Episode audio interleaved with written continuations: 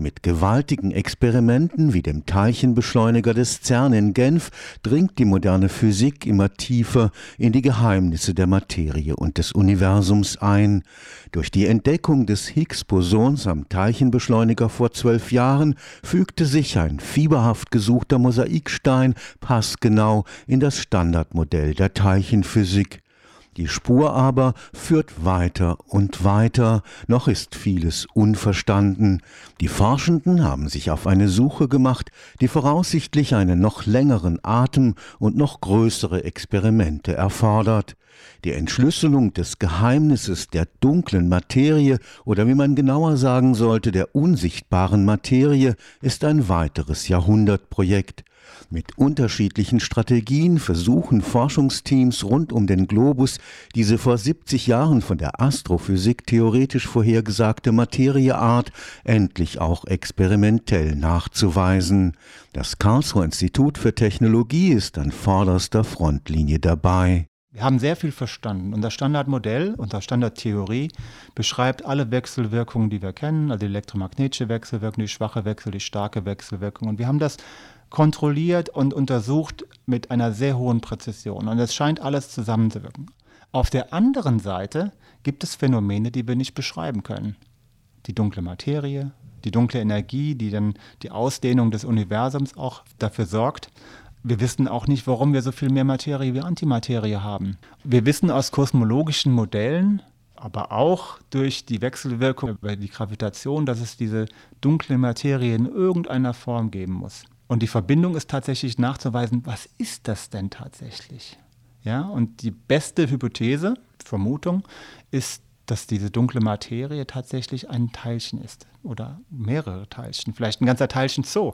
Ja, wir reden hier von sehr viel mehr Materie als unser Standardmodell, unsere sichtbare Materie. Und die sichtbare Materie, die ist ja sehr bunt und schön und kommt in verschiedenen Formen vor. Das könnte zum Beispiel auch für die dunkle Materie der Fall sein. Aber das wissen wir nicht und deswegen ist die Forschung dabei, einfach zu schauen, was, was kann das alles sein und diesen Hypothesen nachzugehen, das ist die Aufgabe. Und das sind also sehr fundamentale, große Fragen, auf die wir keine guten Antworten haben. Und das finde ich extrem spannend. Das ist wirklich, da ist was, was man entdecken muss. Es gibt verschiedene experimentelle Techniken, zum Beispiel zu höheren Energien zu gehen oder mit größeren Experimenten mehr Sensitivität zu haben, um diese Prozesse zu untersuchen. Professor Markus Klute leitet das Institut für experimentelle Teilchenphysik am Karlsruher Institut für Technologie. Sein Team ist Teil des CMS-Experiments, eines der bedeutendsten Elementarteilchenforschungsprojekte am Large Hadron Collider des CERN. 2012 war er dabei, als die Existenz des Higgs-Bosons endlich auch experimentell nachgewiesen werden konnte. 2021 wurde er mit der Humboldt-Professur ausgezeichnet, Deutschlands höchst dotiertem internationalen Forschungspreis. Der LHC wird auch für die Suche nach der dunklen Materie eingesetzt.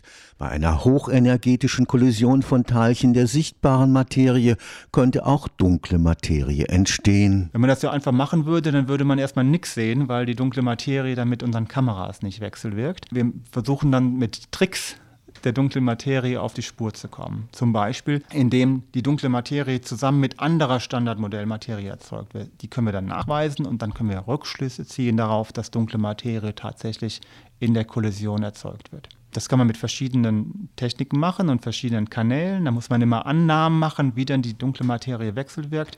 Ich finde es sehr spannend zu schauen, ob vielleicht das Higgs-Boson an die dunkle Materie koppelt und dann den Higgs-Boson zerfällen, kann man dann nach dunkle Materienkandidaten schauen. Das Universum muss aus sehr viel mehr dunkler als aus sichtbarer Materie bestehen. Ohne die von der dunklen Materie ausgehende Schwerkraft würden die Galaxien ins Schleudern kommen. Sie bleibt unsichtbar, weil sie mit der uns umgebenden Standardmodellmaterie nur sehr schwach wechselwirkt. Ein Trick, ihr dennoch am CERN auf die Schliche zu kommen, ist es, die Menge der Daten zu erhöhen, indem man die Empfindlichkeit der Detektoren verbessert.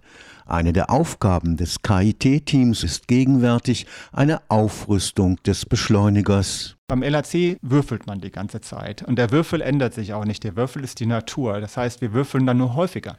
Das heißt, wir haben dann mehr Sensitivität auf tatsächlich diese 6 und die 6 und die 6 tatsächlich zu finden. Das ist der Trick. Man hat mehr Daten zur Verfügung und dadurch erhöht man die Sensitivität. Wir müssen, weil wir sehr viel höhere Datenmengen aufzeichnen wollen und der Detektor dafür eigentlich gar nicht gebaut war, den Detektor erneuern, verschiedene Elemente neu bauen und das machen wir im Augenblick. Das ist ein Projekt, das wird noch drei oder vier Jahre andauern, bis wir dann den Detektor quasi abliefern und zur Datennahme einsetzen können. Wir bauen aber auch Teile eines neuen Kalorimeters dafür. Das Kalorimeter hat als Aufgabe, Energiedisposition von Teilchen zu messen. Das heißt zum Beispiel, ein Photon fliegt da rein und wird angehalten und man kann dann aus der Signatur ableiten, wie hoch die Energie des Photons zum Beispiel war. Also die Aufgaben sind, die nächste Generation des Detektors tatsächlich zu bauen. Wir sind da erst durch eine Designphase durchgegangen und Verifikation und dann Research and Development, um festzustellen, wie baut man den Detektor am besten. Und jetzt gehen wir langsam in eine Produktionsphase. Auch das ist ein sehr, sehr großer Detektor. Das braucht Jahre, um dann alle Teile zusammenzubauen. Wir bauen tatsächlich am KIT im Campus Nord große Teile von diesem Detektor Einzelteile und die werden dann am CERN zusammengesetzt. Nach einer Kalibrierungsphase kann voraussichtlich ab 2029 am verbesserten LHC die Suche nach der dunklen Materie mit größeren Datenmengen beginnen.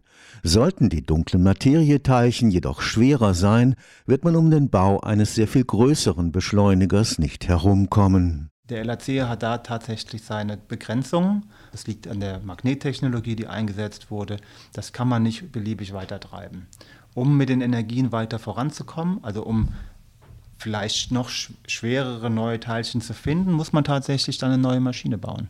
Und daran arbeiten wir auch. Da sind die Zeitskalen dann noch größer. Wir hoffen, dass wir in den 2040er Jahren vielleicht eine neue Maschine auch am CERN aufbauen können. Die wird dann noch größer. Der Large Hadron Collider ist dann die kleine Maschine und diese zukünftige Maschine ist dann ungefähr viermal so groß, also ungefähr 100 Kilometer im Umfang. Also wir wollen in den nächsten drei, vier Jahren da auch eine Entscheidung finden. Die Frage ist, ist es finanzierbar? Kann so ein Tunnel überhaupt gebaut werden im Genf. Da werden gerade Probebohrungen gemacht und da geht man vom Dorf zum Dorf und redet mit den Leuten. Und das hat natürlich auch Einfluss darauf, wenn man dann anfängt, da mit großen LKWs die ganze Zeit durchzufahren. Das muss man tatsächlich diskutieren und da Konsensus finden. Wir haben eine ganz gute Fortschritte gemacht. Wir hoffen, dass das in den nächsten Jahren tatsächlich so weit kommt, dass wir eine Entscheidung treffen können. Wir nennen das Feasibility Study, also wir versuchen im Augenblick herauszufinden, geht das überhaupt?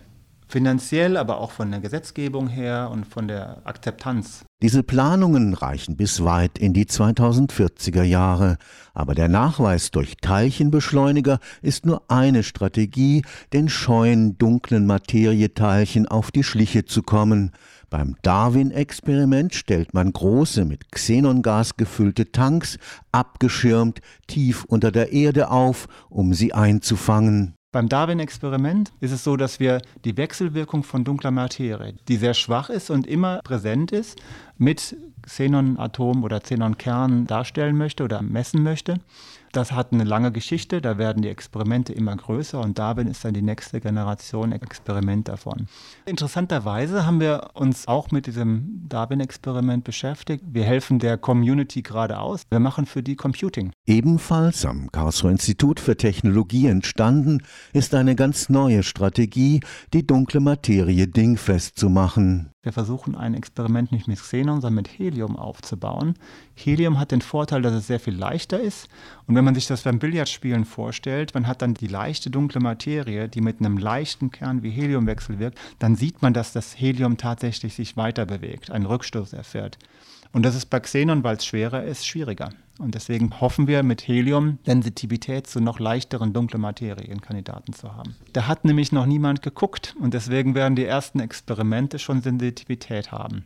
Das Schöne ist am KIT, wir haben verschiedene Communities da zusammengebracht, Leute, die kleine, sehr sensitive Detektoren bauen, die äh, Katrin Valerius, die in der Dark Matter Welt unterwegs ist und meine Wenigkeit, wie wir, wir wissen sehr, sehr gut, wie wir diese Daten dann analysieren und aufbereiten. Wir sind dann zusammengekommen, auch mit Kollegen von Heidelberg und Freiburg und bauen gerade dieses Experiment auf. Ist auch nicht so sonderlich groß, ist so groß wie eine Kaffeekanne. Das muss dann aber in einem großen Kühlschrank sitzen. Aber trotzdem ist es ein sehr, sehr kleines Experiment, zumindest am Anfang. Was aber geschieht, wenn auch nach Jahrzehnten der Suche die dunkle Materie nicht nachgewiesen werden kann? Dann müsste das Standardmodell durch eine neue Physik ergänzt werden. Das liegt nicht nur in unserer Hand. Wir können so gut wie wir wollen arbeiten. Wenn die Natur das nicht hergibt, dann können wir keine Entdeckung haben. Das ist aber einfach so. Das finde ich aber auch nicht wirklich dramatisch oder schlimm. Ich glaube, in dem Prozess, der Weg dahin ist selbst auch spannend. Also wir bauen gerade diese neuen Detektorkomponenten. Das ist neue Technologie, die wir erzeugen. Wir entwickeln immer weiter die Methoden, um das Maximale aus unseren Daten rauszuholen mit künstlicher Intelligenz. Das ist extrem spannend und lässt sich auf viele Bereiche des Lebens auch übersetzen. Der Weg an sich ist schon aufregend und spannend. Und man könnte sich zum Beispiel vorstellen, dass es zwar diese neue Physik gibt, die sitzt aber bei Energieskalen, die außerhalb des Bereichs sind, die wir untersuchen können. Das kann tatsächlich sein. Oder dass diese Kopplungen so gering sind, dass wir in der nächsten Generation oder vielleicht der übernächsten Generation von Experimenten da auch nichts sehen. Aber wir haben tatsächlich was gelernt. Wir haben tatsächlich gelernt, dass die Natur eben so aussieht. Und das, das ist schon ein positives Ergebnis. Wir untersuchen das und wir lernen bei jedem Schritt was über die Natur. Stefan Fuchs, Karlsruher Institut für Technologie